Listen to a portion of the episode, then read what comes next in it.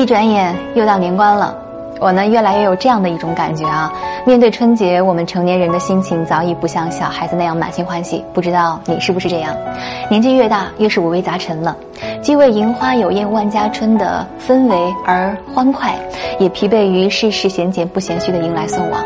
寒辞去冬雪，暖待入春风，心中期待新年。然而年复一年的时光流逝，增长的好像只有年龄。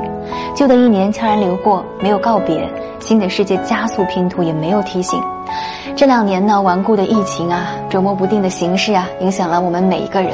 时代的一粒沙落在个体身上，就是一座山啊。我们艰难的在时代里摸爬滚打，着实不易。可人生不就是这样吗？关关难过关关过。其实历史并不在某个特定的时刻让一切发生改变，只是在我们的心里习惯找一个开始，满怀希望与斗志去迎接新的挑战。无论去年走过多少低谷，无论昨夜经历怎样的风雨，明日太阳照常升起，明年春风照样吹来。物以往之不见，知来者之可追。